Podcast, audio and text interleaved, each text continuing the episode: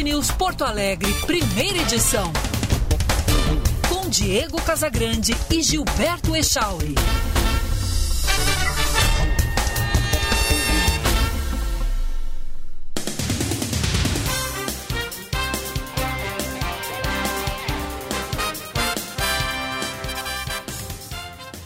Nove e trinta e quatro. Bom dia, está no ar o Band News Porto Alegre, primeira edição. A partir de agora, teremos um ponta a ponta. Eu, Diego Casagrande, aqui em Orlando, na Flórida, e o Gilberto Echauri no estúdio de Porto Alegre.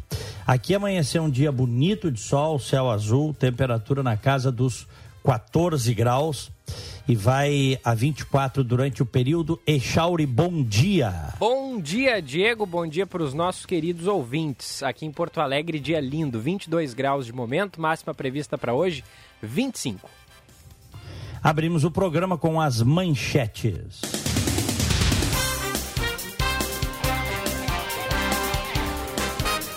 Polícia Federal deflagrou na manhã de hoje a Operação Manifest para desarticular uma quadrilha especializada no tráfico internacional de cocaína através da rota Bolívia-Paraguai-Brasil, com emprego de aeronaves. Cerca de 150 policiais federais cumprem 15 mandados de prisão preventiva e 30 mandados de busca e apreensão no Rio Grande do Sul, além de Santa Catarina, Paraná, São Paulo, Minas Gerais, Mato Grosso do Sul, Roraima e no Distrito Federal. As investigações iniciaram em dezembro do ano passado, a partir de um acidente aéreo ocorrido no município gaúcho de Muitos Capões. Na oportunidade, o avião utilizado para transportar a droga sofreu avarias no momento do pouso e permaneceu escondido em meio à plantação por cerca de uma semana.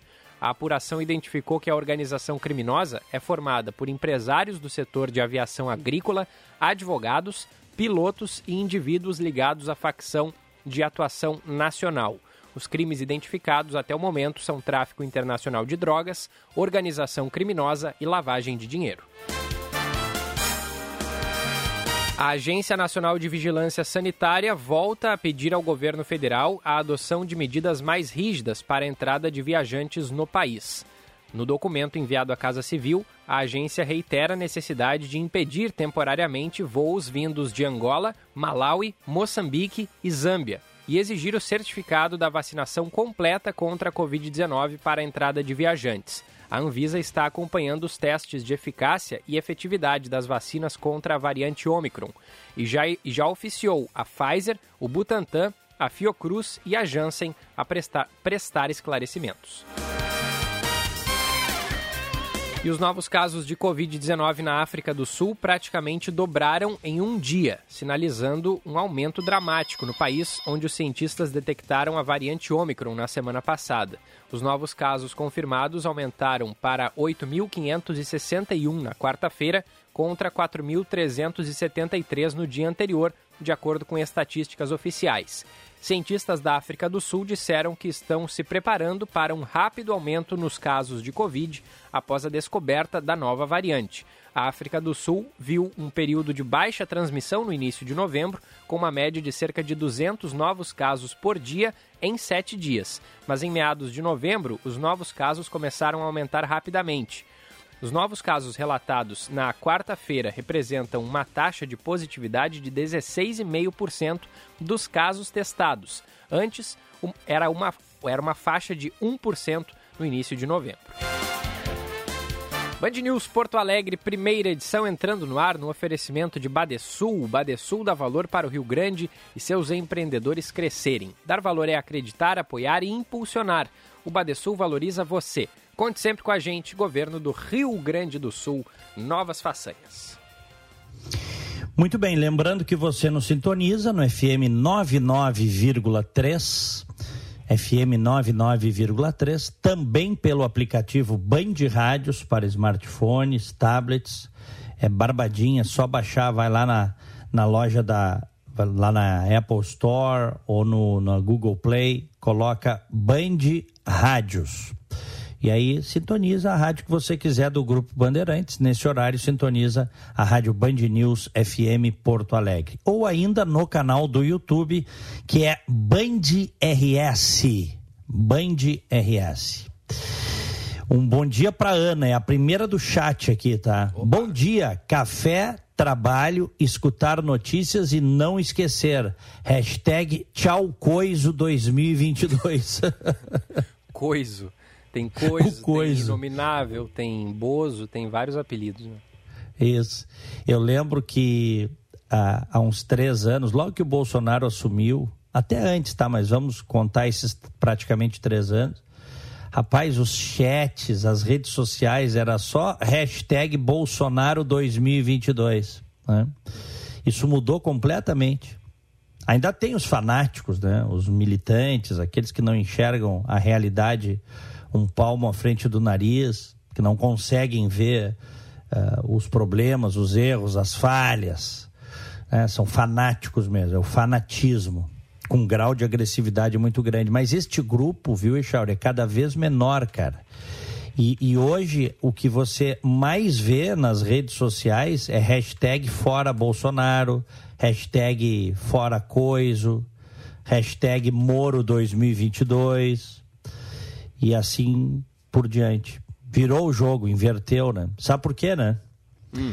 Porque, como dizia o Abraham Lincoln, aquela, aquela célebre frase dele, é, você pode enganar é, muita gente por muito tempo, você pode enganar alguns por algum tempo, mas você não pode enganar todo mundo o tempo todo, certo?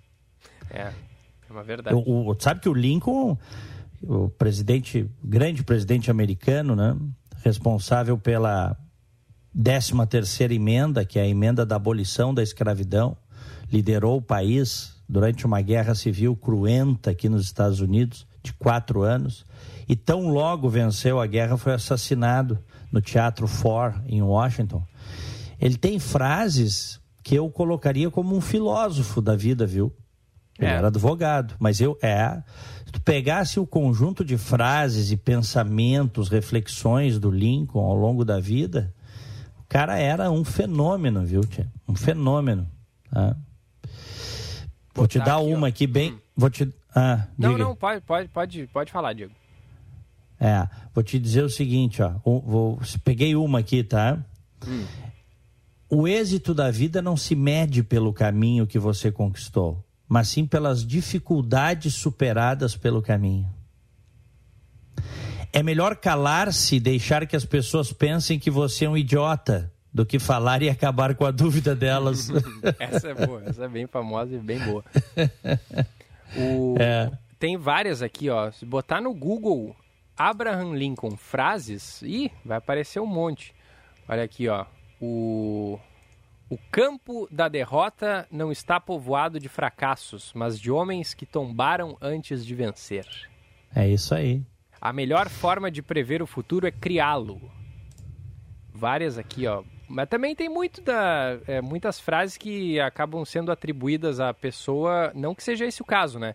Mas tu bota no Google assim, aparece um monte de frases com a foto do sujeito ali. e que não são. Não é a frase tipo assim, cara, né? Tipo assim, hashtag Bolsonaro 2022, Abraham Lincoln. tipo isso. Os fazedores de fake news já devem ter feito essa, já, né? Já, já devem é. ter feito. Pecar pelo silêncio quando se deveria protestar transforma homens em covardes. Essa é clássica, né? É. é. Essa é clássica. Bom, vamos em frente. São 9 horas e 42 minutos. Em seguida, nós vamos fazer um contato com o Eduardo Carvalho, nosso repórter, acompanhando o segundo dia do júri da Boate Kiss. Tu avisa quando ele tiver plugado aí, Chauri? Sim, aviso. Pode deixar. Tá, então vamos lá. Bom, vamos abrir então indo a Brasília, porque ontem foi aprovado o André Mendonça, que o Bolsonaro é, né, propagandeou como sendo terrivelmente evangélico. Agora eu não sei em qual André Mendonça que eu vou acreditar, viu, Echauri? Se no propagandeado pelo Bolsonaro ou aquele que respondeu a sabatina ontem lá porque eram eram Mendonças diferentes, viu? E ele se saiu bem nessa batina, hein? Muito bem, é. É, é isso aí. É. Agora é o terrivelmente é. evangélico no STF, né? A intenção do pois é, Bolsonaro. mas Pois é, é mas é, vai ser o João Pedro Melo lá em Brasília, né? Isso, isso aí. É, mas só um pouquinho, olha aqui, ó. Ontem eu assisti trechos da sabatina, tá? E depois o noticiário, o noticiário da noite. É, se for aquilo mesmo, o André Mendonça, que, que apareceu ontem lá e que foi aprovado, é, não é o que o Bolsonaro queria. É, ele falou entusiasticamente, defendeu a democracia como uma conquista civilizatória, é, respeito absoluto às minorias, defendeu o Estado laico, disse que as convicções pessoais dele não podem servir para julgar, ele tem que se julgar com base na Constituição, porque ele é pastor, né? Uhum. E disse que é a favor da prisão em segunda instância. Claro que também deu uma. Né, fez um carinho ali para a banda podre do Congresso, do Poder Executivo também. É, diz que não se pode criminalizar a política. Né? Quem criminaliza a política são os criminosos que estão na política. Esse discurso aí é interessante. Ah, não se pode criminalizar a política prender um vagabundo deputado, senador, ministro, que for. Não se pode criminalizar a política. Quem criminaliza a política são eles, é só não cometer crimes, pô. Né?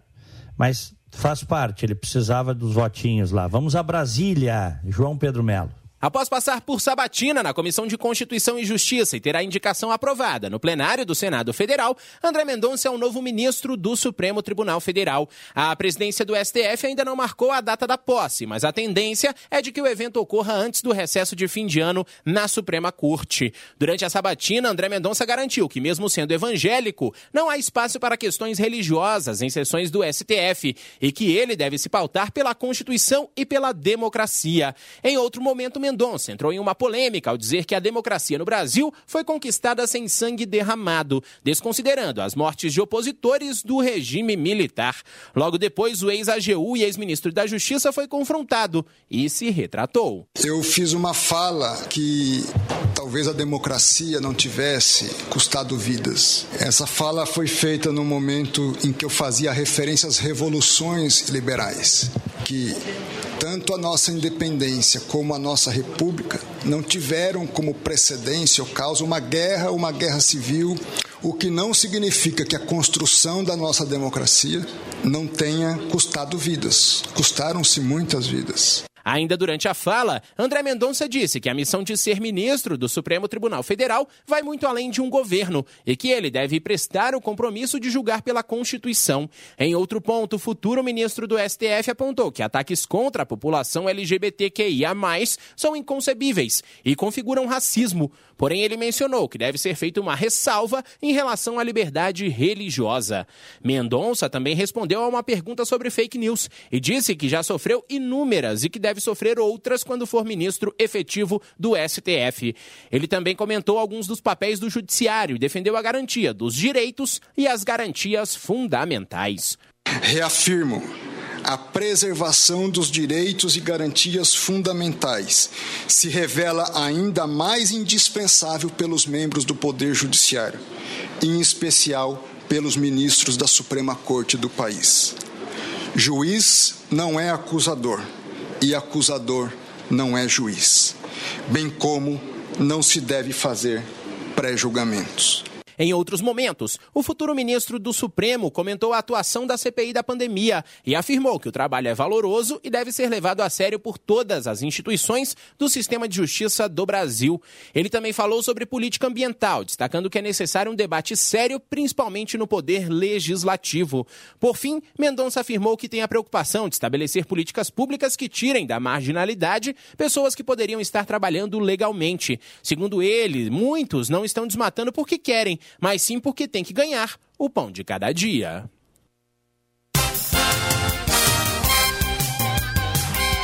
Tá aí, portanto, o segundo indicado de Jair Bolsonaro, que também mostrou uma força política, não foi uma lavada, mas o, o Bolsonaro conseguiu emplacar o seu segundo ministro da Suprema Corte, do STF, né, Chauri?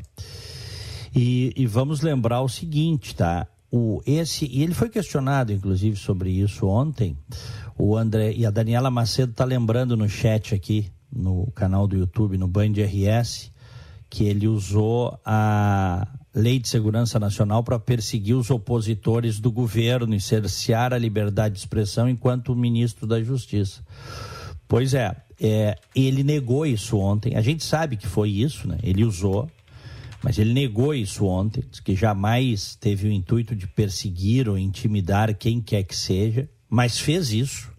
Ele perseguiu e intimidou pessoas que criticavam é, ou que faziam alegorias textuais em relação ao presidente da República.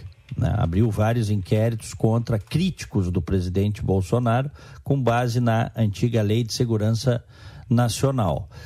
E isso, na época, inclusive, gerou uma polêmica. Onde é que ele se baseia? O que, que ele diz? Tá? Porque essa lei é do tempo da ditadura. Foi criada no tempo da ditadura para manter a ordem política e social.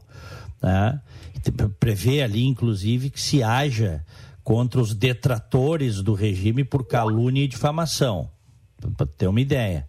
Ele diz que era ministro da Justiça e apenas é, como a lei estava em vigor e que o próprio Supremo aplicou essa lei em casos concretos, não restava a ele outra coisa senão atuar conforme os parâmetros da lei, o que não é verdade.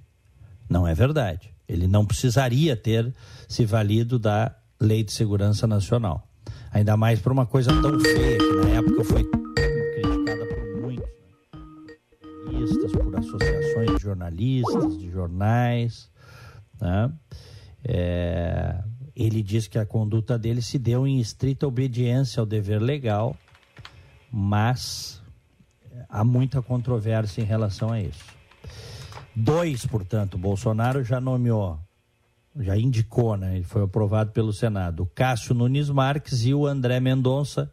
Muitos dizem que esse André Mendonça, que, que o Cássio Nunes é bolsonarista, vai votar as pautas do Bolsonaro, tanto que o Bolsonaro o considera meio que um camisa 10 dentro do Supremo. É. De... Esse André Mendonça é meio que uma incógnita, viu, Echauri? Uhum. É, Diego, a gente está com o Eduardo Carvalho já na linha e, Opa. e se a gente puder até voltar a falar depois sobre a questão do André Mendonça, é que a gente Sim. não. É, o Eduardo está muito concorrido hoje, né? O nosso repórter lá. Sim, na... não, ele, é, vamos com o Eduardo, ele está lá, na, tá lá na, na, no Isso. Foro Central acompanhando o julgamento da Boate Kiss. É, Eduardo Carvalho, bom dia. Muito bom dia, Diego, Gilberto, todos que nos acompanham aqui na Band FM. Olha, teve início há pouco o depoimento de Emanuel de Almeida Pastel, um dos sobreviventes da tragédia da Botkiss. Ele que é o primeiro a se manifestar hoje. Tem, temos a expectativa de outras, outros quatro sobreviventes falarem ainda no julgamento, além do engenheiro Miguel Ângelo Pedroso. Ele que é uma testemunha de acusação, arrolado pelo Ministério Público, chegou inclusive a fazer um projeto de reforma da KISS para se adequar no isolamento acústico e não recomendou aquela espuma inflamável que estava dentro da casa noturna. Então, são um depoimento também muito aguardado. A expectativa aqui no julgamento é que o depoimento de agora, de Manuel de Almeida Pastel, é, encerre, não, não demore muito, depois já seja passado para a próxima sobrevivente, que é a Jéssica Montardo Rosado, ela que era irmã do Vinícius. O Vinícius ele ficou conhecido por ser um dos heróis da Botkiss. Ele entrou e saiu várias vezes do local, conseguiu salvar algumas pessoas, mas acabou falecendo por conta dos efeitos da fumaça. Então ela deve se manifestar em seguida. Depois a gente deve ter um intervalo para almoço e aí na volta, no turno da tarde, já abre com o engenheiro Miguel Ângelo Pedroso. Isso, claro, se tudo correr conforme o juiz imagina. Nesse momento, então, se manifesta o Emanuel Pastel. Vamos, vamos ouvir um trechinho do, do depoimento dele falava. Deu fogo no incêndio ali no palco. E digamos assim, para uma pessoa como o senhor, que não conhecia a Boate Kiss, uhum. né, que não, nunca tinha ido lá, uh, a sinalização que havia na boate em termos de indicação de locais de saída uhum. era algo que, como um cliente da boate, lhe deixava tranquilo para sair ou fal sentiu falta de indicações precisas de locais de saída? O sentimento, eu não sei, mas o fato é que quando deu o princípio de incêndio não teve nenhum alarme, não soou nenhum alarme, e também não tinha uma, uma claridade, uma, não estava claro a rota de saída de emergência, e também não teve iluminação. Diante disso, então, eu não tinha visualização nenhuma da rota de saída de emergência. O senhor chegou a perceber se havia extintores de incêndio? No... Não, não sei dizer, não percebi. Não lembro de ter visto, mas eu também não sei dizer se tinha ou não tinha.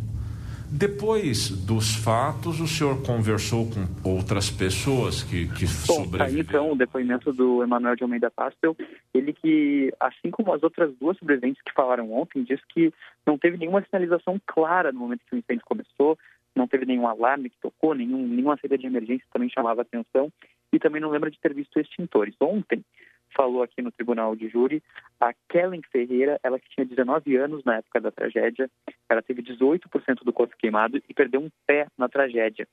Ela se emocionou muito durante o julgamento, eh, relembrando esses momentos do incêndio. Vamos ouvir um trechinho da fala da Kellen Ferreira, que tinha 19 anos na época da tragédia.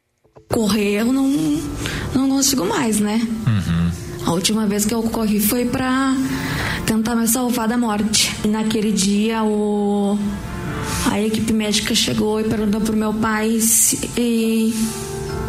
nós tínhamos, tínhamos alguma religião. Meu pai falou que nós éramos católicos. E ele falou, então só Deus agora, porque a medicina já fez de tudo. Tá, então a fala da Kellen Ferreira, de 19 anos, ela que foi acompanhada na festa de outras sete pessoas.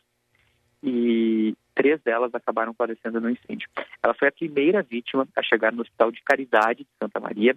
Então, naquele momento que ela chegou, não sabia muito bem o que estava acontecendo, da onde estavam chegando tantas pessoas uh, queimadas e, e, asfixiadas. Então, é, ela foi um relato muito forte daquela Ferreira. Ela foi questionada apenas pelo Ministério Público pelo juiz.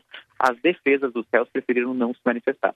Tivemos também ontem o depoimento da Kátia Pacheco Siqueira, ex-funcionária da boate, teve 40% do corpo queimado, conseguiu sair com vida mesmo desmaiada lá dentro por conta da fumaça, ficou internada por cerca de 20 dias e acabou sobrevivendo. Ela também contou que não viu luzes de emergência, teve muita dificuldade para sair do local, disse que a casa tivesse era de fato um labirinto e ela foi questionada sobre extintores de incêndio e disse que não tinha nenhum lá dentro. Vamos ouvir. Era um labirinto. Eu mesmo conhe... trabalhava lá e não, quase não consegui sair. Se acontecesse um problema de fogo na cozinha, qual é o extintor que a senhora pegava? Se eu não me engano, não tinha extintor. Nunca aconteceu. Bom, tá aí então a Kátia Pacheco Siqueira. Ela foi o depoimento mais longo, foi interrogada pela defesa, inclusive questionamentos muito fortes por parte do advogado Jader Marques, que representa o Alessandro Sport, sócio da Boatkiss. Inclusive, nesse momento, uma curiosidade é que assim que ele começou a fazer os questionamentos bem fortes para a vítima, eu notei que uma, uma familiar de uma vítima que tinha uma, uma camiseta estampada com o rosto de uma, de uma jovem saiu meio emocionada, fui questionar ela, ela me disse que, que não estava conseguindo acompanhar essa parte, porque o advogado está fazendo perguntas muito incisivas para a jovem, para a sobrevivente, que ele deveria ter tratado ela com mais respeito. Então, acabou emocionando os familiares também nesse momento. Agora, quem fala então é o Emanuel Passo. Devemos ter mais outros quatro sobreviventes para falar hoje, além do engenheiro Miguel Ângelo Pedroso. Seguimos acompanhando por aqui, viu, Gilberto, Diego? Muito bem, linha aberta para você. Tá certo, pode deixar. Valeu. Bom trabalho aí nesta cobertura que não é fácil, né? Porque Nossa. ele que está lá no front está acompanhando diretamente todos os depoimentos, vendo sobreviventes, compartilhando pessoalmente ali em contato direto com a dor dos familiares, porque volta tudo, né, Chauri? Sim. É, é... Então, é, eu sei, eu já fiz esse tipo de cobertura, né? E não, não é fácil para o repórter. O repórter tem que botar, sob certo aspecto, uma armadura para poder captar os fatos né? E, e, e, dividir com a sociedade. Né? Relatar, reportar. E tem gente que acha que repórter, que o jornalista é um robô, né? Uhum. Que, ah, não tem. Né? Ah, vai lá, é, tu é profissional, então. Tu, tu... Não é assim, cara. Não é assim. Eu, eu lembro, eu vou te dar um exemplo, há mais de 30 anos, quando eu comecei na reportagem de rua, né? Eu lembro dos, das primeiras mortes que eu cobri. Ficava com aquela imagem na cabeça, os relatos das pessoas tal. E depois, claro, tu, tu vai te habituando a isso, né? E, eventualmente, tu, uma cobertura fica mais ou menos impactado, mas tu vais te habituando a isso. Vocês são jovens, né? Tu tens 25 anos, que idade tem o Eduardo Carvalho? Tem né? 21. É, é uma gurizada. É. Então, já nessa cobertura e ontem acompanhei bem nas nossas rádios e nos nossos veículos o Eduardo Carvalho fazendo um belo trabalho. Está se dizendo aí que pode levar duas semanas esse julgamento, não é, Chauri? É, é a expectativa, né? De 10 a 15 dias. Só que pode ser até mais, né, Diego? Porque somente testemunhas é, de defesa, de acusação, são 20. Ontem falaram duas, hoje está prevista mais cinco. Só que não tem é, assim um, um tempo padrão para cada depoimento. Pode ser que dessas cinco previstas para depor hoje, sei lá, só deponham duas, três. Então vai adiando com o passar do tempo. Então pode ser que ultrapasse aí esses 15 dias. Tô achando que é até uma tendência, viu, Diego? Passados 15 uhum. dias de julgamento. Foi é, hoje mais cedo, aqui na Band News, ali por volta de umas 8h15 da manhã, o Ogier Rosado foi entrevistado na programação nacional. O Ogier Rosado é pai do Vinícius. O Vinícius estava na boate no dia da tragédia e no momento do incêndio ele conseguiu sair da boate e quando ele estava lá fora ele se deu conta que tinha vários amigos dele lá dentro. Então ele voltou para o interior da boate e foi ajudando a tirar as pessoas lá de dentro. Ele conseguiu salvar a vida de 14 pessoas. Uhum. Só que aí uhum. quando ele chegou na 14 pessoa, ele não aguentou e o Vinícius acabou morrendo.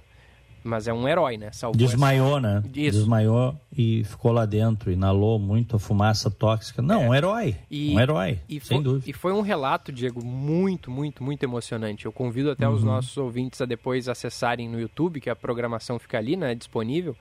Um relato muito, muito forte, assim, sabe? O pai do o, uhum. Ogier Rosado dizendo que se o Vinícius tivesse é, saído lá de dentro e não tivesse se ele tivesse se salvado, né, não tivesse voltado para para ajudar os colegas e os amigos, ele não ele não, não, não ia conseguir carregar a culpa, sabe?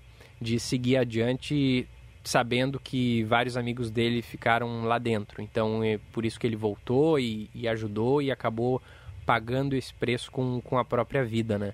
Um uhum. verdadeiro herói e um relato muito bonito, bem tocante, porque a repórter Maiara, Bastianello hoje está em São Paulo, trabalhava aqui em Porto Alegre na época né, da tragédia, era da nossa aqui da Band RS, e foi deslocada até Santa Maria, chegou lá e fez toda aquela a, aquela conversa que tem que ser muito, muito delicada né, com os familiares nesse momento.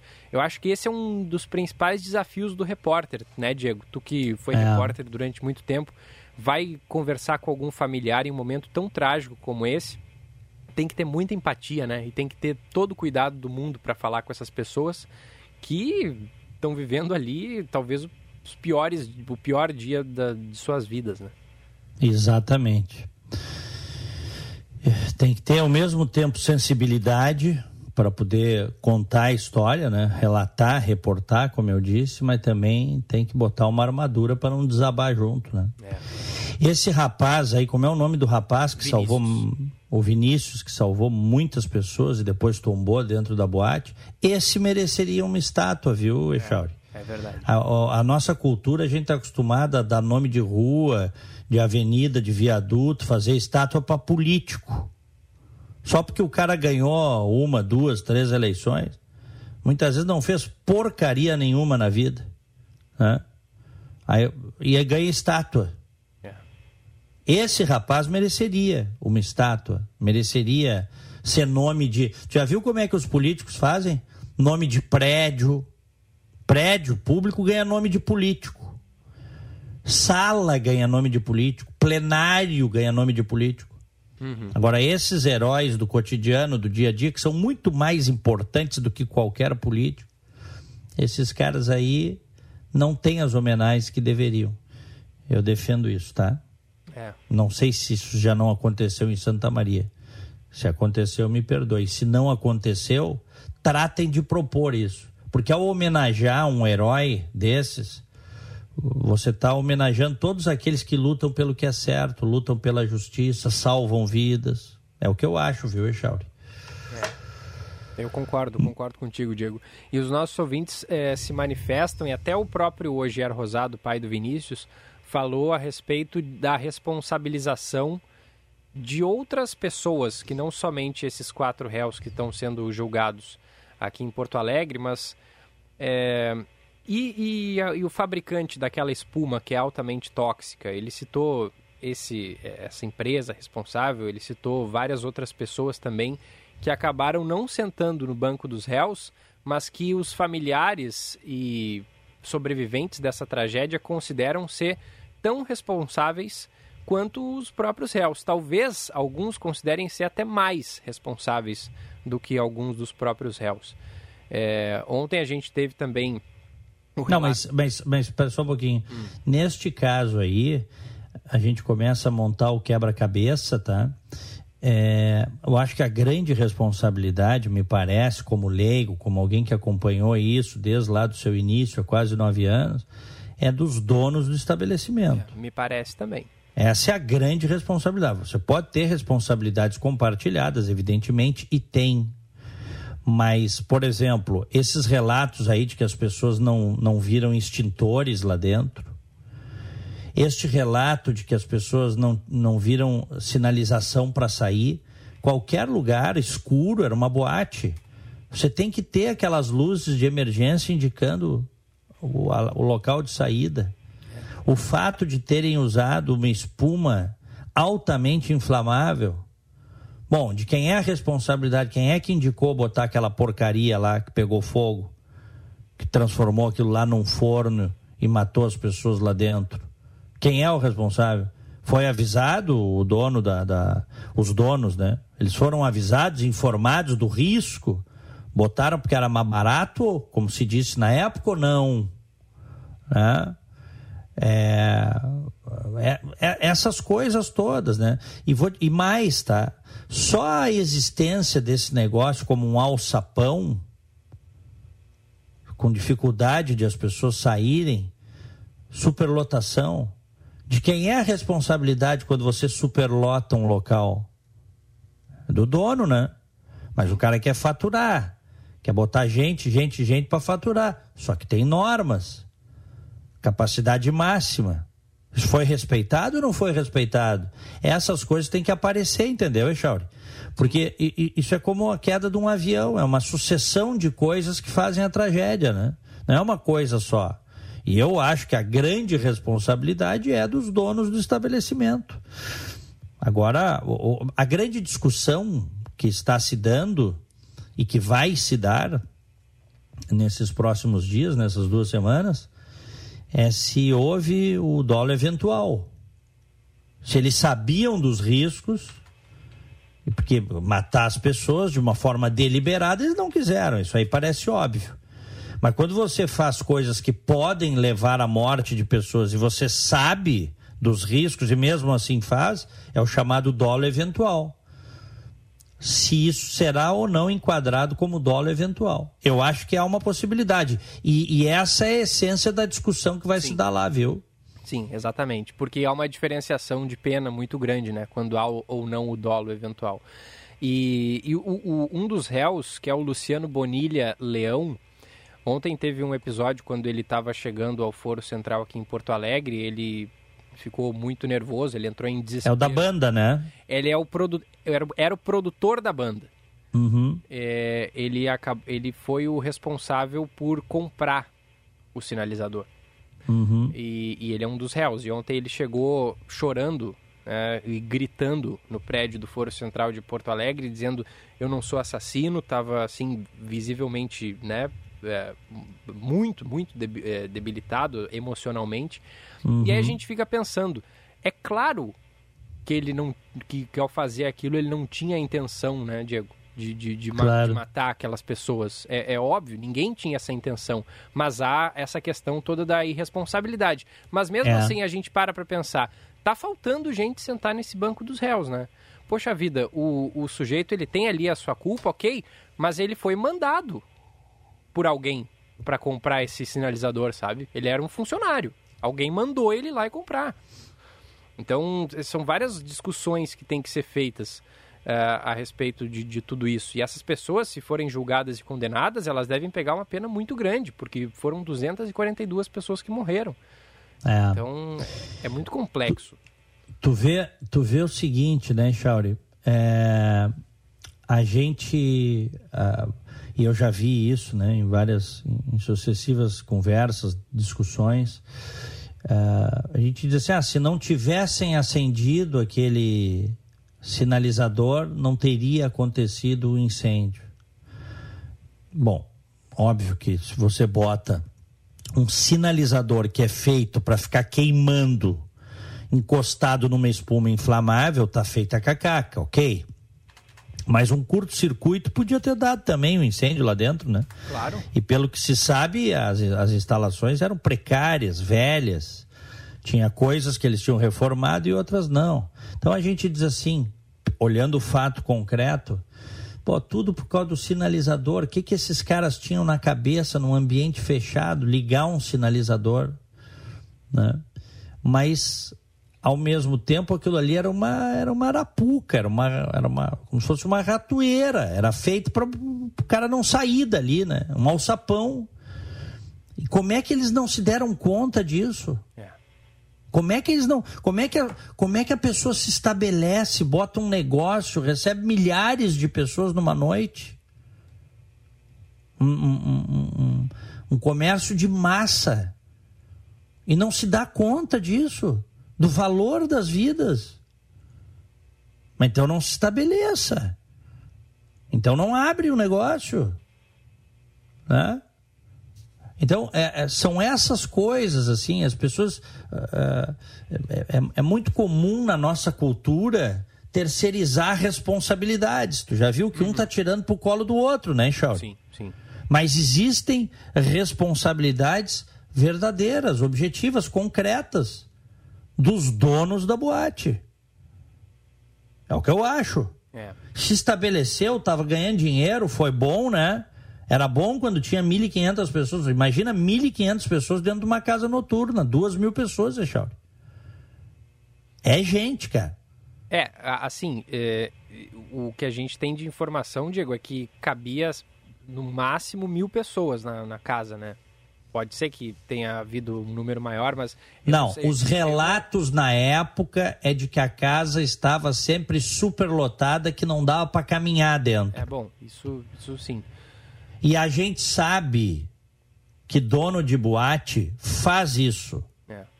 A gente sabe, não todos, óbvio, né? Tem uns que não fazem. Mas a gente sabe que existe uma cultura de fazer isso.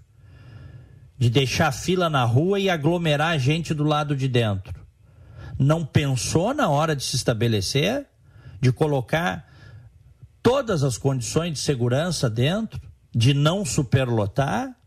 Então as coisas têm que ter consequências, é isso que eu acho. É.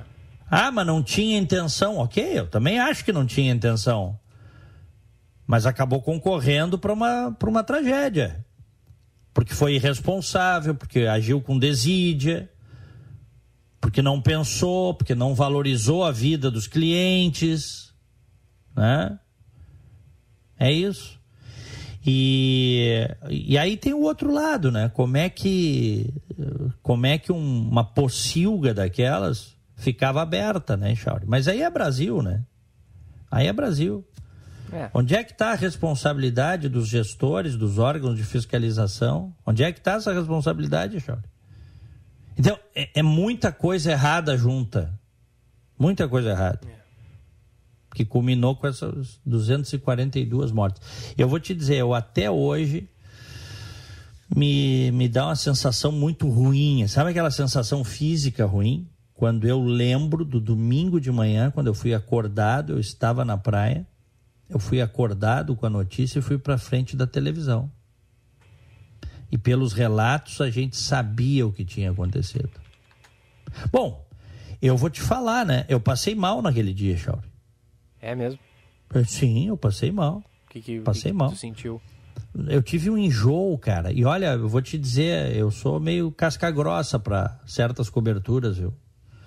Eu tive um enjoo muito forte, porque a gente foi para a rádio, né?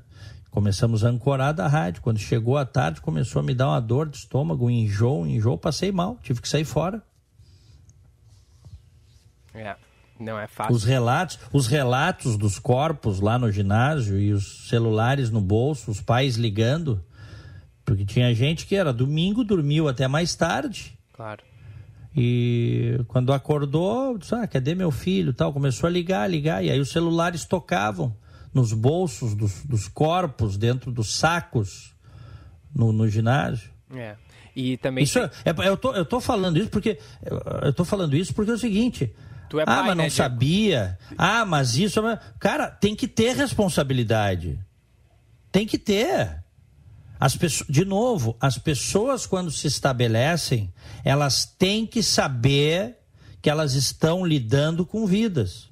Eu li uma entrevista recente do Kiko Spora, né? Ele deu uma entrevista para o jornal Zero Hora, não sei se chegasse a ler, que ele fala da como é que está a vida dele. Né? É, ele diz que a, ele, a vida dele está acabada, que ele teve que se mudar de Santa Maria, nasceu o filho dele, né? Que ele não sai nem do carro quando vai na farmácia para comprar fraldas para o bebê. Ele relatou isso. Bom, mas ele ainda está vivo, né? É.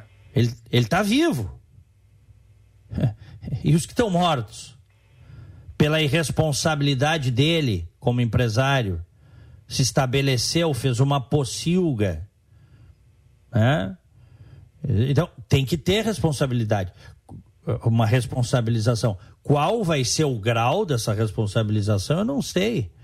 Né? O, o, os órgãos aí da justiça, o, o magistrado, o doutor Orlando Facchini Neto, os jurados é que vão definir. Agora, o que eu não posso imaginar, Echauri, é que não se tenha uma responsabilização de pessoas nesse julgamento. É. E esse software que foi é, é, montado para mostrar o interior da boate durante o julgamento, ele mostrou que a boate era quase que um labirinto, né? E, e tinha muita, muitos corpos foram encontrados no, nos banheiros amontoados porque pessoas que não conheciam direito o local ou até conheciam, mas naquele momento de desespero é, achavam que estavam indo para a saída e acabaram indo para o banheiro. Então é, é, realmente triste. E o que eu estava dizendo antes. Só, Diego, hum. Só, só o fato de ter colocado em cima das pessoas, em cima, né? Porque a boate foi forrada. O Kiko Sport, esse diz na entrevista que ele só botou a, o isolamento, a espuma essa, porque os vizinhos começaram a reclamar. Óbvio, né? Era uma boate. 1.500 pessoas, sexta e sábado. Som alto, show, como é que não iam reclamar? É. As pessoas têm o direito de dormir também, né? Tem os que querem se divertir, tem aqueles que têm o direito de dormir. Depois de uma semana puxada. Mas só o fato de ter colocado uma espuma, tá? É, inflamável, que transformou aquilo num forno e queimou as pessoas vivas lá, só isso já é um fator fundamental para a responsabilização. Se eu sou empresário, eu tenho o dever de saber se, aquele, se, se o que eu estou botando ali vai adicionar mais ou menos risco para o meu estabelecimento. É ou não é verdade? Claro, claro. E eu duvido, eu duvido, o julgamento agora vai mostrar, que eles não tenham sido informados do risco dessa espuma. Na época se falou que eles foram informados e optaram por botar essa espuma porque era mais barata. Certo? Uhum. Eu duvido que na hora de fazer uma obra dessas com um arquiteto, com os caras botando a espuma no teto, que eles não tenham sido informados que a espuma pegava fogo. É. Porque tu sabe quando tu. Tem, tem gente que se responsabiliza por isso, não tem? Claro. Tem. Faz uma obra no teu estabelecimento. né? Como é que isso passou pelos bombeiros, inclusive? Aliás, os primeiros a ser condenados foram os bombeiros, né? Há muitos anos já foram condenados, né? Pela justiça militar. Como é que passou essa espuma? Que isso aí foi, a- foi o, o que transformou aquilo lá num forno. Como é que passou isso? Como é que o dono do estabelecimento me coloca uma espuma na cabeça de mais de mil pessoas e não está preocupado se aquilo ali né, era inflamável ou não? Isso é que nem eu, eu, eu, eu montar um negócio. Ah, vou montar um negócio e vou. É tipo assim, eu vou fazer Uber, tá, Echauri? Vou transportar pessoas e vou, vou andar na mala do meu carro com um galão de gasolina, caso eu precise. Então eu não sei que a gasolina é altamente inflamável, que pode explodir aquilo ali, pegar fogo. Eu não sei. tem um grau de muita irresponsabilidade desses empresários aí, desses dois, talvez em maior ou menor grau, um grau de muita irresponsabilidade nisso tudo que aconteceu. Claro que teve falhas durante todo o processo de fiscalização da prefeitura, dos bombeiros, né? Teve, teve conivências aí. Mas o cara que se estabelece para prestar um serviço, para vender um produto, ele jamais pode colocar em risco a vida uh, do, do, do, dos clientes dele, dos frequentadores. E foi exatamente o que eles fizeram. Até estou falando demais nesse assunto aí, não queria. Porque, mas enfim, né? Tá o julgamento e a gente. É, eu, eu, uh, eu, eu efetivamente estou esperando que saia um resultado, depois de quase nove anos, a justiça já falhou nisso, tá? Podem me dar a explicação que quiserem. Podem, ah, mas é o Código de Processo Penal, ah, mas são as leis, ah, mais isso, ah, mais aquilo. É a morosidade do judiciário também. Justiça que tarda é justiça falha. Nove anos. Vários pais já morreram, inclusive. Já vimos reportagens sobre isso, sem ver a justiça ser feita. Nove anos para começar a julgar. Isso aí é justiça? Pelo amor de Deus, cara. Pelo amor de Deus, né? Ah, mas teve os recursos dos advogados, ah, mas não sei o quê, mas... Ah, tudo bem, ok. As justificativas estão aí. Para mim não é justiça isso. Justiça que tarda não é justiça. É uma vergonha ter levado nove anos para julgar. E aí, vergonha. E aí, Diego, tu estava relatando aí que tu lembra, né, o que, que tu estava fazendo exatamente. É, os nossos ouvintes também mandando isso para cá. E é quando é grande a tragédia, assim, a gente lembra do, dos atentados do 11 de setembro nas Torres Gêmeas, todo mundo lembra, né, o que estava fazendo, é. ficou sabendo. O Rafa Mezenga escreve aqui pra gente, ó, naquele domingo fatídico eu estava correndo na Redenção e fiquei chocado ao ver o vai e vem de helicópteros chegando na pista de corrida com os feridos envoltos em papel alumínio. Aquela cena não sai da minha cabeça. Esses feridos iam para o HPS. É, eu lembro que eu tava, eu tava na praia, né? E aí, domingo, também aquilo ali chocou todo mundo, assim, não, não, não tem como, como esquecer. A Débora disse que tava. Que, que também ficou chocada, a, acordou, ligou a televisão e viu aquela tragédia. E aí, os, os primeiros relatos é, falavam em menos mortes, né? Um dos primeiros relatos que a gente tem foi, acho que oito, oito mortes, e aí depois foi aumentando aos poucos. E, a, e, e, esse, esse relato que tu disse aí, que tu lembrou bem do, dos celulares tocando no bolso das vítimas, né, os familiares ligando, eu fico imaginando para ti, né, Diego? Tu é pai de dois jovens que estão é. que em, em, idade de sair para festa e tal. Como deve ser ruim, né, para quem é pai, para quem é mãe, quando o filho sai de noite e e né, todo mundo fica, acredito, com o coração na mão, assim, para saber e, e, lembrar de uma tragédia dessas.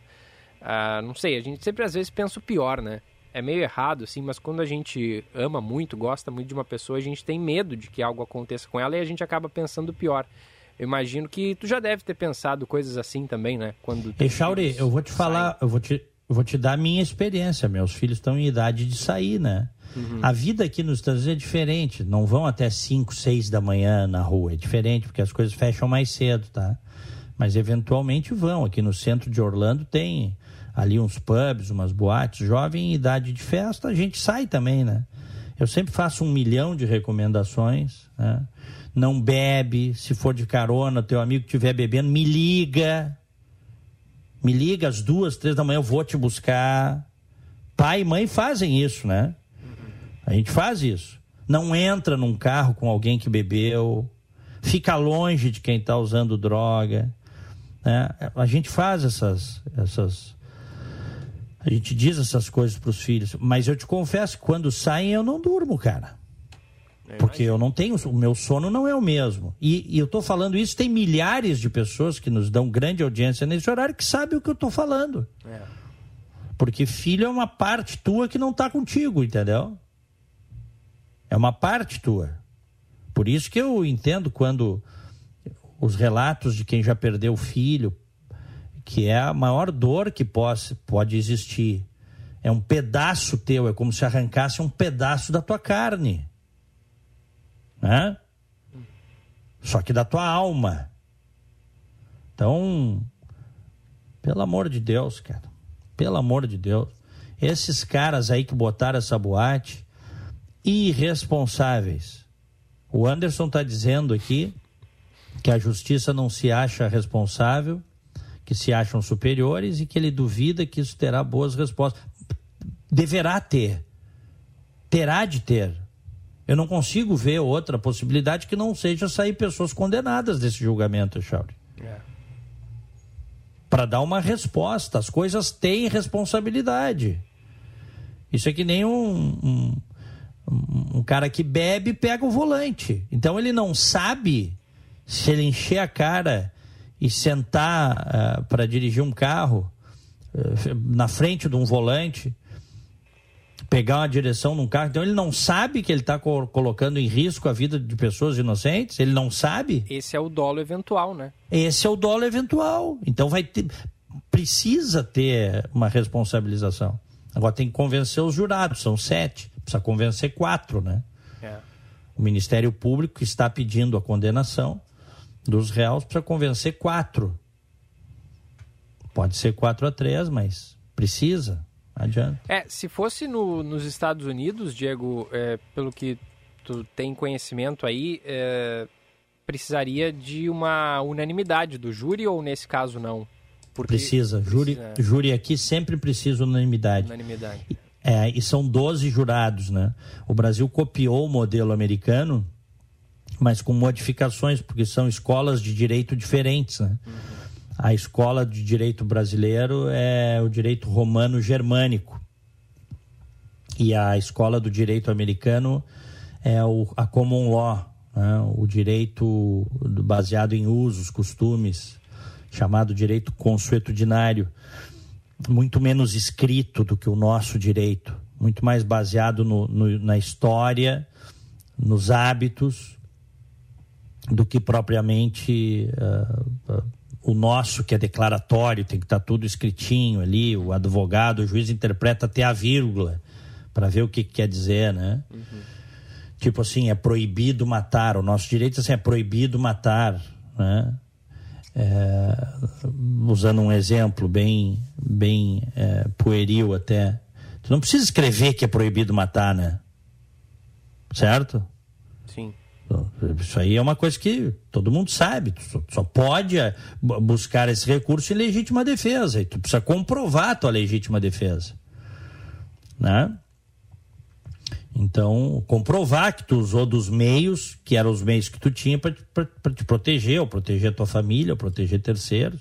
Precisa haver uma comprovação nesse sentido, né? Mas não precisa estar escrito isso. Nosso direito é muito assim. Aqui são 12 jurados. E para condenar alguém é, a uma pena, a condenar alguém por homicídio, pena perpétua ou, ou, ou pena de morte, tem que ter a unanimidade dos jurados. 12 votos a zero. É. Às vezes acontece, às vezes não. Ontem eu citei até o caso do O.J. Simpson, que foi aquele célebre caso do ator, ex-jogador de futebol americano, acusado de matar a mulher e o namorado dela, ex-mulher, né? E o namorado dela. Aqui nos Estados Unidos todo mundo fala que foi ele e tal, não tem. Não, havia outro suspeito, foi ele, em razão de tudo que aconteceu. Mas ele foi absolvido no júri. Né? Tem até um episódio da luva. Quantos. Uma... Qual foi o placar, Diego, do, do, do júri? Não, é, não, não, não se chegou a uma unanimidade, não tem condenação. Ah, sim, no momento que um de, votou ali pela, pela absolvição, é. foi, foi absolvido, entendi. É. Até tem um tem um, um, filme muito a série muito bem feita no, no Netflix, eu já assisti faz uns anos, American Crime History, tá? E eu acho que é American Crime History. Me corrija se eu estiver errado aí, os nossos ouvintes, mas é, trata desse caso. Né? É, acharam no local dos assassinatos, porque a ex-mulher e o, e o namorado foram esfaqueados brutalmente, né? E ele era um cara, ele é um cara, ele tá vivo ainda, ele é um cara muito forte, né? Um jeito robusto, o O.J. Simpson. Foi jogador de futebol americano, era um ídolo aqui nos Estados Unidos. Mas estava transtornado, que a mulher tinha deixado dele, né? A mãe dos filhos dele estava transtornado. E encontraram uma luva no local do crime. E, e pediram, na época, pediram para ele colocar os advogados, de, os promotores, na verdade, né? pediram para ele colocar a luva no, no, no, tribunal e a luva não coube, cara. A luva era menor do que a mão dele. Hoje já se fala que na época ele estava tomando remédios e ele estava muito inchado, por isso que a luva não entrou. Uhum. Mas foi uma, foi uma, uma falha ter pedido para ele botar a luva, na, da, uma falha da parte dos promotores, porque gerou dúvida nos jurados, entendeu? Claro. Os advogados dele geraram dúvida. Opa, até tem, aquela, tem uma célebre frase que usaram na, na época, que o advogado dele, que até já morreu, usou. If it doesn't fit, you have to acquit. É? Que é um, um... If it doesn't fit, you have to acquit. Se a luva não entra, você tem que absolver. Né? Mas sonoramente aqui, no inglês... Rima, né? É, Rima, é, dá uma rima. O... E, e o advogado dele usou muito a questão racial, né? Era um momento de conflagração racial em Los Angeles e o advogado disse que ele estava lá por racismo, né? Que na verdade ele não era o assassino, que ele estava lá por ser negro e tal, e havia negros no júri. E aí não se chegou a uma unanimidade, ele foi absolvido. É. Mas também acontece, eu já contei já contei, uh, uh, contei ontem, inclusive, na Rádio Bandeirantes, vários julgamentos no sul aqui dos Estados Unidos, em que negros inocentes foram condenados por crimes que não cometeram, hoje já se sabe, em locais altamente racistas do sul aqui dos Estados Unidos, e o júri tinha 12 brancos, não tinha nenhum negro. É. E aí pesou também a questão racial, entendeu? Claro é, sobre questão racial envolvendo também, mas que acabou com condenação, né? Unânime foi o caso do George Floyd, né? Recente, policial, ex-policial é. Derek Chauvin foi culpado. É. Os 12 jurados é, uhum. entenderam que ele era, que ele foi que ele tinha culpa, né, pela morte. É. Não, e, e aqui é o seguinte, o júri é soberano, tá? No Brasil também, né? Mas aqui é o seguinte, inclusive Recentemente teve aquele rapaz que com um fuzil matou dois ativistas que estavam quebrando tudo, foram para cima dele e ele usou o fuzil, ele estava na rua e matou os dois, né? Uhum. Caso rumoroso. Uhum. É, muita gente ficou indignada com a decisão do júri. O próprio Biden disse: olha, o nosso sistema e o júri é soberano. Entendeu? É isso. Echauri, eu tinha mais coisas para falar, mas vamos ter que falar amanhã. Eu, eu tinha separado aqui, por exemplo a, a delegada Dominique de Castro Oliveira, delegada da Polícia Federal, que trabalhava na Interpol, né? É, na, da Polícia Federal, mas fazendo um trabalho brasileiro na Interpol, foi afastada porque ela cumpriu a decisão uh, do ministro Alexandre uh, de Moraes para incluir o nome do Alan dos Santos na lista de foragidos. Uhum. E aí agora ela foi punida pelo governo Bolsonaro. Esse, esse, é o governo que diz que ia fazer diferente, né? Perseguindo as pessoas que estão cumprindo a lei. Goste ou não, era uma decisão e ela tinha que cumprir, né? E ela disse, ela deu uma declaração ontem que ela está incrédula. Né? Ela, tiraram ela da Interpol, fazendo um trabalho já, pelo que eu li, há quatro anos. É considerada uma pessoa corretíssima, honestíssima mas entrou a política no meio. Mas vai esperar o quê do Bolsonaro também, né? Vai esperar o quê, né? O cara tá aí é para se blindar e blindar a família dele, né? Esse é o negócio, se proteger e proteger a família. E ele disse isso naquela reunião, né, Chau? Sim. Ele disse. A famosa né? reunião ministerial. A famosa reunião ministerial, né? Ele, ele é um político velho, antigo, né? com a moralidade dos políticos velhos e antigos do velho Brasil. Não tem nada de novo. Então ele vai mexer para se blindar, sim. E o Sérgio Moro, e eu tinha separado isso aqui, o Sérgio Moro deu uma entrevista ontem para uma rádio no Paraná e disse que o Bolsonaro comemorou quando o Lula foi solto. Ué? É. Agora claro, deu, né? deu um tilt na cabeça de metade da nossa audiência. É, né? Porque é o seguinte, uh, a Justiça Federal mandou soltar o Lula com base na mudança de entendimento do STF, tá? Quando o STF abriu mão da prisão em segunda instância por, uma, um, por um voto ali, é, acho que foi 6 a 5, né? É, mudou o entendimento do Supremo e aí a justiça teve que soltar o, o Lula. Infelizmente, porque o Lula tinha que estar preso. E o Moro disse que o Bolsonaro não trabalhou para tentar reverter a decisão, nada. Politicamente, que era o que ele podia fazer, né? Uhum. Disse, o, disse o Sérgio Moro. O presidente não fez nada. E, na verdade, o que a gente sabia é que o Planalto, o presidente comemorou quando o Lula foi solto em 2019, porque ele entendia que aquilo beneficiava ele literalmente. Então, ele não trabalhou para manter a execução em segunda instância. E aí o Moro disse que quando teve no Ministério da Justiça, o Bolsonaro sabotou o trabalho dele e o combate à corrupção, que é uma coisa que a gente várias vezes falou aqui, que a gente sabe.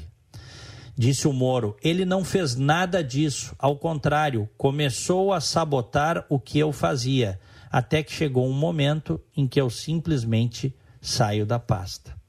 Echauri, é, eu estou sobre a hora, vamos para o nosso bom dia e aí eu me despeço. Bom dia, no Band News Porto Alegre, primeira edição.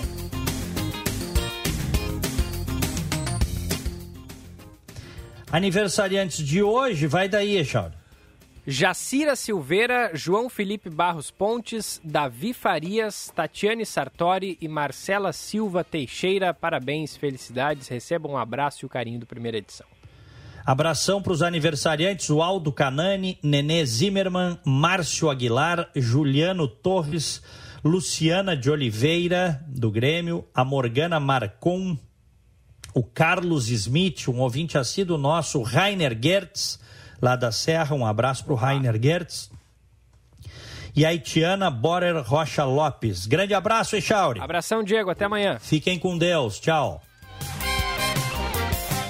E por aqui tem primeira edição até às 11 horas da manhã. Os ouvintes podem seguir participando. Nosso WhatsApp 998730993.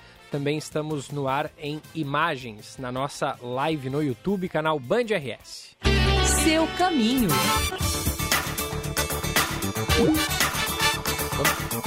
Vamos saber do trânsito, capital e região metropolitana? Conta aí pra gente, Flávio Siqueira. Gilberto, já temos uma situação mais tranquila para quem chega em Porto Alegre agora, tanto pela Zaida Jarros quanto pela Freeway. Castelo Branco fluindo sem congestionamentos nos dois lados. Quem segue agora pela Sertório encontra trânsito um pouco mais pesado no sentido centro, ali na altura dos Correios, perto da Rua da Várzea. Promoção oficina de clássicos a cada setecentos reais em serviços em uma concessionária Volkswagen. Concorra a um polo e ganhe uma caixa organizadora exclusiva. Autorizado pela Secap. Gilberto.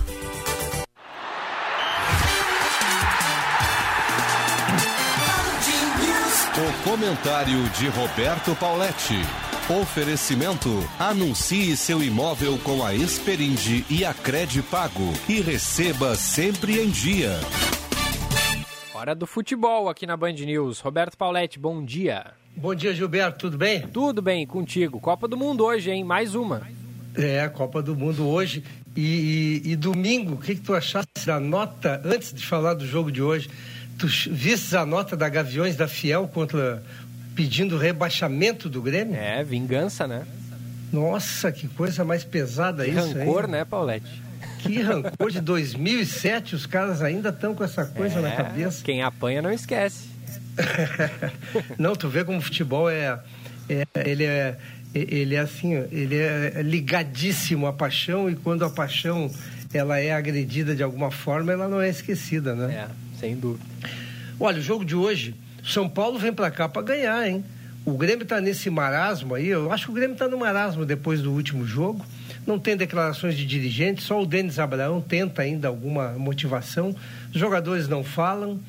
A gente está vendo aí essa. O Grêmio dispensou sete jogadores, está bem. Os jogadores não gostaram, já fizeram uma reação contra. O Grêmio precisa hoje fazer o que não fez, Gilberto. O deadline chegou. São três jogos, três vitórias. Se perder um ponto nesses seis aí, desses nove aí, está fora, está liquidado. E o São Paulo vem para ganhar. São Paulo tem 45 pontos, ele está bem quietinho. São Paulo acha que ainda pode chegar na pré-Libertadores, afinal de contas, ele está apenas quatro pontos do América, que se não me engano é o primeiro na pré. E ele sabe que se ganhar hoje vai para 48 e aí começa a pressionar de novo. É um, é um jogo muito difícil para o Grêmio. Eu vi muitos torcedores dizendo: não, o São Paulo é um time ruim. Não, não é ruim, não. O São Paulo é um time desarrumado. É, é como o Grêmio, é um time bom, desarrumado. Então o Grêmio hoje que, que jogue, jogue pelo seu, seu torcedor, jogue pela sua camisa, porque ganhando hoje, o Atlético Mineiro ganhando do Bahia, a esperança fica viva pelo menos até domingo às 11 da manhã. É, mas se não ganhar, né, Paulette, aí complica porque o Grêmio, se perder hoje, pode ser rebaixado hoje, né? Claro. Com, com, a, com uma vitória do Bahia em cima do Galo. Só que o Bahia não vai ganhar do Atlético Mineiro, né? Eu acho que não, não pelo menos. Tem. Porque o Atlético ganhando hoje é campeão, então vai não, jogar. Não tem nenhuma chance. É. Isso não tem chance. Não, eu, eu. Olha, eu até vou me valer do Paulo Pires, o nosso craque aí das estatísticas, né? O, com 44 pontos, rebaixa. O Grêmio, se empatar hoje, está rebaixado. O Grêmio tem que ganhar hoje. É. Porque o Grêmio só tem nove pontos a disputar pode chegar no máximo a 45. Então, se empatar hoje, está fora. Aí, aí encerrou. Mas o Grêmio já está trabalhando. Claro que ninguém admite, porque não é assim que se faz. A gente tem que acreditar até o fim. Mas, obviamente, que o planejamento para 2022 já está ancorado na Série B. E não tem como escapar disso. Imagina só o desastre que vai ser do ponto de vista de receita, do ponto de vista de despesa, porque tem que reduzir drasticamente a despesa mas não pode baixar muito a qualidade do time. Tu não vais ter mais receita, não tem receita de Sul-Americana, não tem de, de Libertadores. O Grêmio vai se resumir a Copa do Brasil e o Campeonato Brasileiro.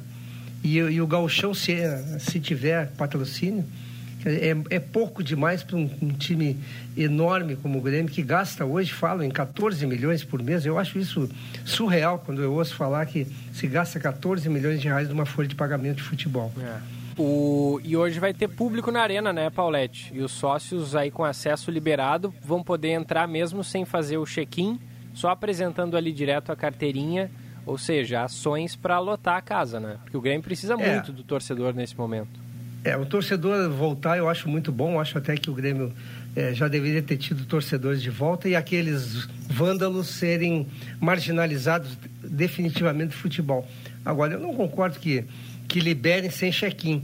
Quer dizer que no meio, no meio desses torcedores, provavelmente teremos outros caras loucos para fazer confusão. Porque o, se tu não tens o check-in, tu não sabes quem é. é. E eu me lembro do Atlético Paranaense, é um clube que faz. Ninguém entra no, no estádio do Atlético Paranaense, na Arena da Baixada, sem, sem ser identificado. Isso tem que acontecer. Mas aqui o jeitinho brasileiro é uma coisa muito chata, né? É, o Grêmio teve esse problema com o torcedor e está na iminência de ter outro problema. Imagina se o São uhum. Paulo ganha hoje, no meio desses milhares de torcedores que estarão lá, estarão lá sem identificação, se não vão estar tá algum desses bagunceiros. Ah, pois é, e olha só, Paulette, ontem sete torcedores, torcedores entre aspas, né, foram identificados Sim. e presos por dano qualificado, associação criminosa, promoção de tumulto por aquela, aquela confusão lá contra o Palmeiras. E olha só, a Polícia Civil apreendeu os celulares deles e identificou que já havia um planejamento para um novo ato de vandalismo no jogo de hoje. Então, olha aí o que tu falou, ó. é bem verdade. Se, se o é. resultado hoje não for favorável, pode ter um quebra-quebra de novo, né? Pois é, eu, quando eu vejo assim, as questões de segurança são negligenciadas. De novo, nós estamos vendo aí, vocês hoje falaram extensivamente sobre, sobre a KISS, uhum. tem quatro pessoas sendo julgadas. Isso é uma brincadeira de mau gosto, né? quatro pessoas sendo julgadas. Pois o Grêmio hoje, depois de toda aquela confusão, quebra-quebra, agressão, violência, vai deixar os torcedores entrarem sem saber quem são. Quer dizer, tu vais com a, com a, minha filha e a minha neta vão e o meu neto vão ao jogo hoje. Aí no meio, perto deles, pode ter um, um marginal desse aí, louco para fazer uma confusão, para arrumar uma briga. Está errado. É. Tá errado, está errado na base. E eu, eu fico muito impressionado com o sistema público todo que permite isso. Rapidinho, Paulette, o Inter joga só na segunda-feira. Acabou o campeonato do Inter, né? Ou ainda tem alguma coisa? Ah, é decepcionante a gente ver o Internacional nessa situação. Eu, o Inter em sexto, eu já dizia que era medíocre, tu imagina agora em décimo. Em décimo. E agora ainda, os caras falam em trazer o Cudê. Fala sério com esse Cudê. Que que... Não, primeiro, não vem. Segundo, aqui foi um fracasso no Internacional. Ah, ele saiu quando era líder. Sim, mas as pessoas esquecem que ele perdeu todos os jogos, perdeu o Grenais. Aí o Felipe Melo, com, 40, com 38 anos, o Palmeiras já disse, não, contrato de um ano eu te dou, dois não. Aí o Internacional vai dar dois anos de contrato para um cara de 38 anos, que joga 30 partidas por ano. Aí quer trazer o Andrei, do Vasco da Gama, que até eu acho razoável, mas para que o André se tem os meninos da base que foram campeões agora? Olha, não, ó, é, cada vez que eu vejo notícia internacional, eu, eu fico mais decepcionado, mas entendo por que, que o Inter está tão mal. As pessoas que estão lá não entendem de futebol hoje, Gilberto. É, e a situação do Inter hoje na tabela é mais medíocre e impossível, porque está bem no meio da tabela e tem 12 vitórias, 12 empates e 12 derrotas. Ou seja... É, e tem gente que acha que o Aguirre é bom, acha que a diretoria está trabalhando bem. E eu tiro o Papaléu dessa, viu? O Papaléu chegou agora, eu vou tirar, não posso criticar um cara que chegou há pouco. Mas ele, ele, quem elogia o Aguirre, vai me desculpar, mas não tem. É, é, não passa de um torcedor fanático que acha que todos que vão chegar são bons. O Aguirre é muito ruim. E ele está provando de novo aqui no Internacional. E está se falando no Voivoda para o ano que vem, hein, Paulete? Ah, eu acho um bom investimento. Ah, eu traria o Abel, eu nem discutiria, eu traria o Abel direto. Mas, mas o, o Abel brigou a... com a direção. É, é claro, a direção gosta de perdedores. Ela gosta do Ramires, ela gosta do Aguirre, o, Celso, o Voivoda. Tá bem, eu acho bom, acho, uma, acho um bom investimento. Eu gosto de, de torcedores, no, de, de, de investimento em talentos. O Voivoda parece que é um talento emergente. Acho que vale a pena. Se for ele, eu vou bater palmas e vou apoiar. O Miguel Agora, Ángel Ramírez também era um talento emergente. É, mas eu fui o. Eu, me desculpe o, meus, os amigos ouvintes, mas eu fui o.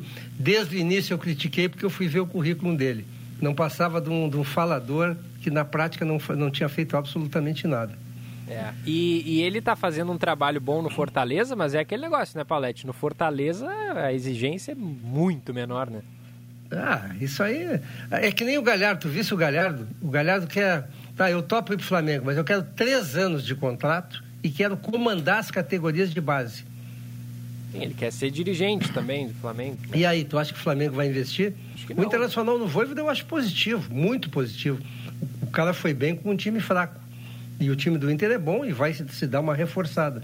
Agora, é, é triste, né, Gilberto? É. Num campeonato desse, onde tu tem Bragantino e, e Fortaleza bem à frente do Inter, o Inter está em décimo lugar. Mas também as coisas não acontecem por acaso. Tu bota, tu bota perdedor para gerir um, um, modelo vencedor, não vai dar certo. Abraço, Palete, até amanhã. Abraço, até amanhã. 10h46, primeira edição no ar, no oferecimento de Badesul Desenvolvimento. A gente dá valor para o Rio Grande crescer. Vamos ao intervalo, já voltamos. Às 11 tem Felipe Vieira com a segunda edição. A Super Black Week Unimed foi prorrogada. Sim, essa é mais uma grande oportunidade para sua empresa ou MEI, colaboradores e sua família de contar com todo o nosso cuidado. São 50% de desconto nas três primeiras mensalidades, com um ano de prontofone e SOS Unimed grátis. Tudo isso sem taxa de inscrição. Acesse unimedpoa.com.br e garanta agora mesmo a melhor condição do ano. Unimed Porto Alegre. Cuidar de você. Esse é o plano. VM Vinhos. Mais do que vinhos, experiências. Para nós, o vinho é muito mais do que uma bebida. É um estilo de vida. Novas uvas, novos produtores, novas regiões. Te convidamos a viajar conosco para novos lugares a partir de uma bela taça de vinho. Rótulos trazidos com exclusividade para quem gosta de degustar sabores únicos e marcantes Acesse vmvinhos.com.br, escolha o seu rótulo e viva também essa experiência. Se beber, não dirija. Você pode contar com a emergência do Hospital Divina Providência. Quando você precisar de atendimento rápido, seguro e humanizado para adultos, encontra tudo isso na emergência do Hospital Divina Providência, 24 horas por dia. A emergência do Divina atende convênios e particulares. É referência para casos cardio-neurovasculares. Dispõe de uma equipe de profissionais capacitados, protocolos prioritários apoio de especialistas e uma estrutura equipada para diagnósticos. Quando precisar, venha para a emergência do Divina. Hora certa, na Band News FM. Oferecimento Savaralto Toyota, para quem prefere o melhor.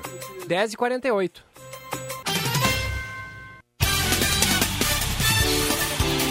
Tem futebol nesta quinta-feira aqui na Band News. Duelo de tricolores na Arena. Grêmio e São Paulo, na briga para escapar do rebaixamento.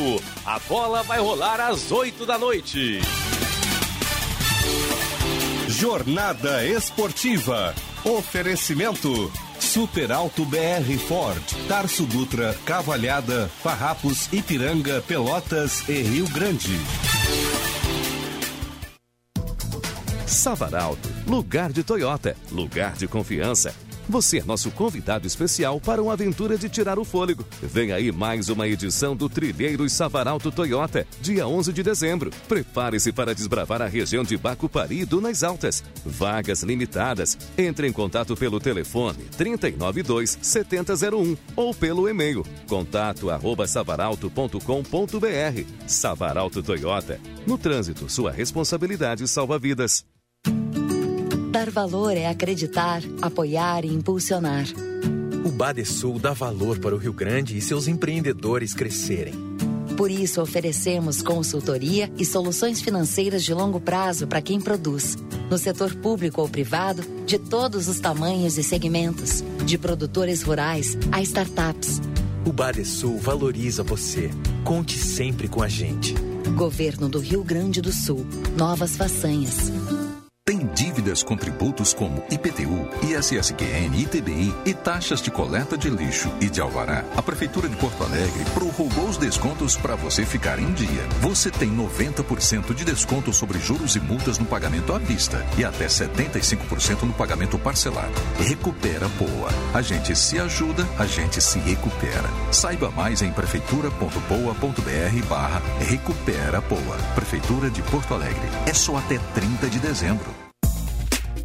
Você já pensou em conhecer os bastidores da Arena do Grêmio? Com o Tour você vai além do futebol e pode passar por locais exclusivos, fazendo o mesmo caminho dos jogadores até a entrada em campo. Tenha uma experiência única visitando os principais setores e descubra diversas histórias e curiosidades da Arena do Grêmio. Para mais informações, ligue para 31810278 ou contate o WhatsApp 992 70 3161.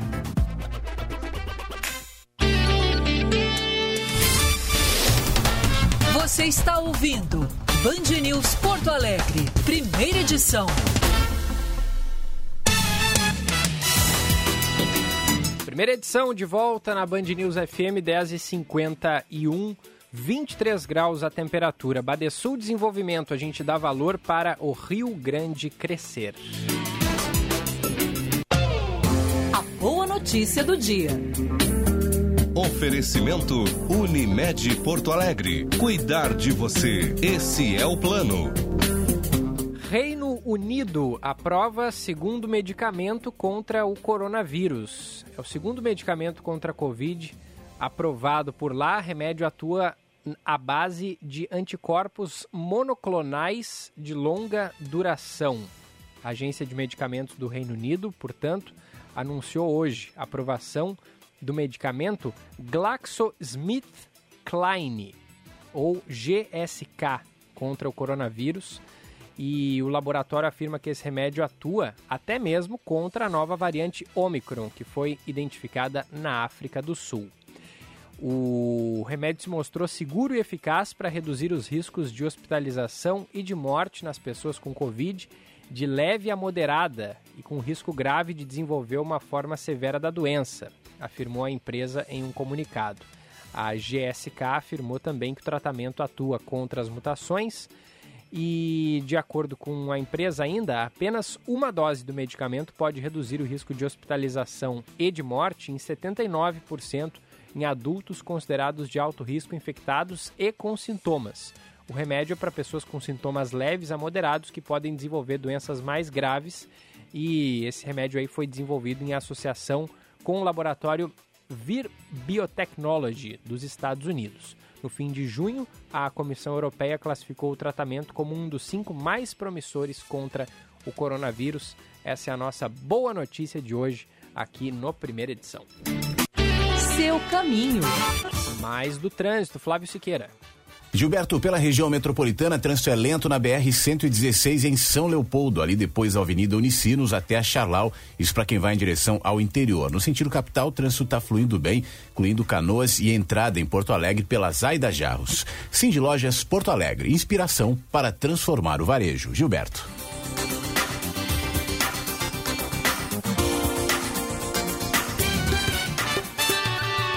Band News FM, temperatura. Oferecimento Rede Sim, Sim de Lojas Porto Alegre. Sua rede com os melhores parceiros para oportunidades exclusivas. 23 graus, um décimo. O Sim de Lojas Porto Alegre apoia o seu negócio, da assessoria jurídica ao software de gestão, do plano de saúde ao curso que traz um novo rumo, da rede de negócios às teias que criam a inovação. Associe-se já e conte com uma parceria que dá resultados. Sim de Lojas Porto Alegre, inspiração para transformar o varejo. No dia 3 de dezembro, a Audi Top Car apresenta em grande estilo o novo A3 2022. Os apaixonados pela marca das quatro argolas poderão conferir um modelo esportivo e elegante que impressiona por suas linhas arrojadas e um design moderno. Um carro intuitivo e ainda mais tecnológico. Agende seu test drive no Insta, topcar.audi. Top Car. Welcome to the top. No trânsito, sua responsabilidade salva vidas. A Super Black Week Unimed foi prorrogada. Sim, essa é mais uma grande oportunidade para sua empresa ou MEI, colaboradores e sua família de contar com todo o nosso cuidado. São 50% de desconto nas três primeiras mensalidades, com um ano de pronto-fone e SOS Unimed grátis. Tudo isso sem taxa de inscrição. Acesse unimedpoa.com.br e garanta agora mesmo a melhor condição do ano. Unimed Porto Alegre. Cuidar de você. Esse é o plano. Se você é sexualmente ativo, não deixe de fazer a testagem para HIV, sífilis e hepatites virais pelo menos uma vez ao ano. O teste é seguro, rápido e gratuito e está disponível nas unidades básicas de saúde. Além de não precisar de requisição médica, o resultado sai em 30 minutos. Acesse observatórioaids.saude.rs.gov.br e saiba mais.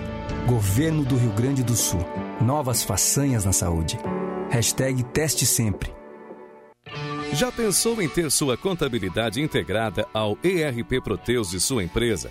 A TDF Gestão Contábil realiza com excelência rotinas de contabilidade, gestão fiscal e de departamento pessoal, diretamente no ERP Proteus da sua empresa. Faça um diagnóstico com a TDF e veja como podemos gerar resultados em seus processos.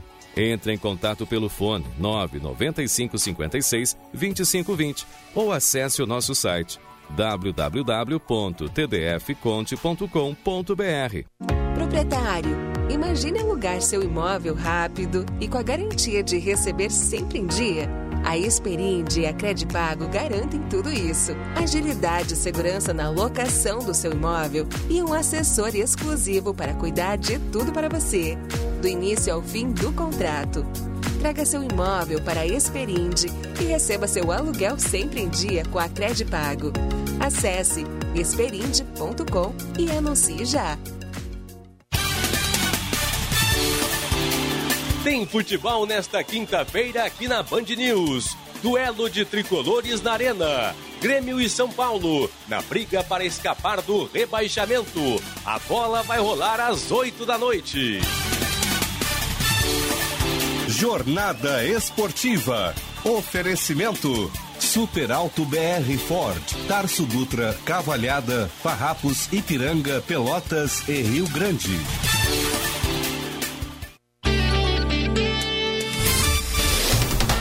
Você está ouvindo Band News Porto Alegre, primeira edição. 10h58, alguns recados que chegam aqui pelo nosso WhatsApp. O Dirceu escreve pra gente: Moro, mais um salvador da pátria, será outro erro, assim como Bolsonaro, que em 2018 era cantado em verso e prosa como salvador da pátria. Já chega, aliás, é, já chega a ser feio esse puxa-saquismo com Moro, escreveu aqui o Dirceu. O Rogério Matos, bom dia pessoal. Ontem fui ao fórum para uma audiência. Que tristeza as fotos daqueles jovens que morreram. Valeu, Rogério. O Newton de Guaíba, sobre as mortes criminosas na Boate Kiss, lamentável a demora do julgamento de nove anos. O desaforamento do julgamento em Santa Maria e a falta no banco dos réus dos responsáveis pela fiscalização e licença de operação da boate. Valeu, Newton. Bom dia, na Boate Kiss prevaleceu a lei de Murphy, escreveu o Belo. É, tem o Antônio aqui de Porto Alegre, também diz o seguinte: tanto quanto Bolsonaro falou nas eleições, Mendonça também disse somente as coisas que os outros queriam ouvir, ou seja, o Senado e a Câmara são tão qualificados quanto o eleitorado brasileiro. E a Neiva de Canoas manda aqui bom dia, Gilberto e Diego, e mandou aqui a frase: pode se enganar a todos por algum tempo, pode se enganar alguns por todo o tempo, mas não se pode enganar a todos todo o tempo. A frase que o Diego citou aqui na abertura do Abraham Lincoln. Um minuto faltando para as 11 da manhã. Seu caminho. E o destaque final do trânsito, em Flávio Siqueira? Gilberto, aqui na capital a gente monitora agora Castelo Branco, com boas condições nos dois sentidos. Também não temos dificuldades pelo túnel da Conceição. Lentidão na Cis Brasil. Teve um acidente ali perto da Antônio Joaquim Mesquita, no sentido do terminal Triângulo, gerando congestionamento logo na saída do viaduto Obirici. Acertório é alternativa. Quer saber como fazer gelo em até três horas? Geladeira Brastemp com Turbo Ice. Com Brastemp você sempre sabe. Sem dúvida, Brastemp. Gilberto. Valeu, Flávio. 11 da manhã em ponto. O Felipe Vieira chega por aqui em instantes com o comando do segunda edição. Primeira edição foi um oferecimento de Badesul Desenvolvimento. A gente dá valor para o Rio Grande crescer. Para você que está nos acompanhando pela nossa live no YouTube, é só seguir na mesma transmissão para acompanhar também o Band News segunda edição. Muito obrigado pela sua audiência. Tenha uma excelente quinta-feira.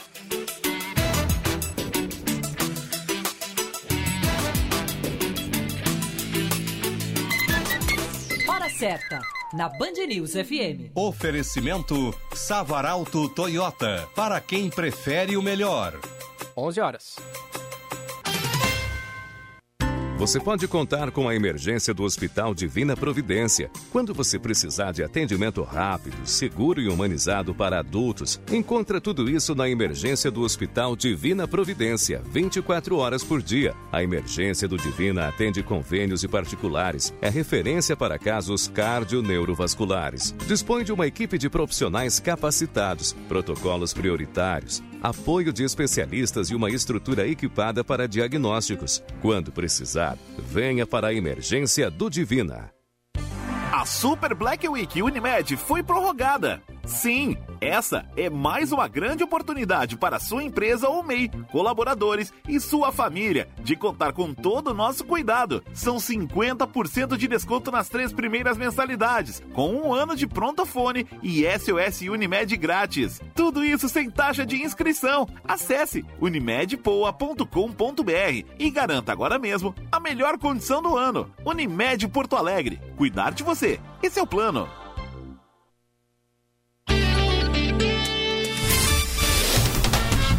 Você ouviu Band News Porto Alegre, primeira edição.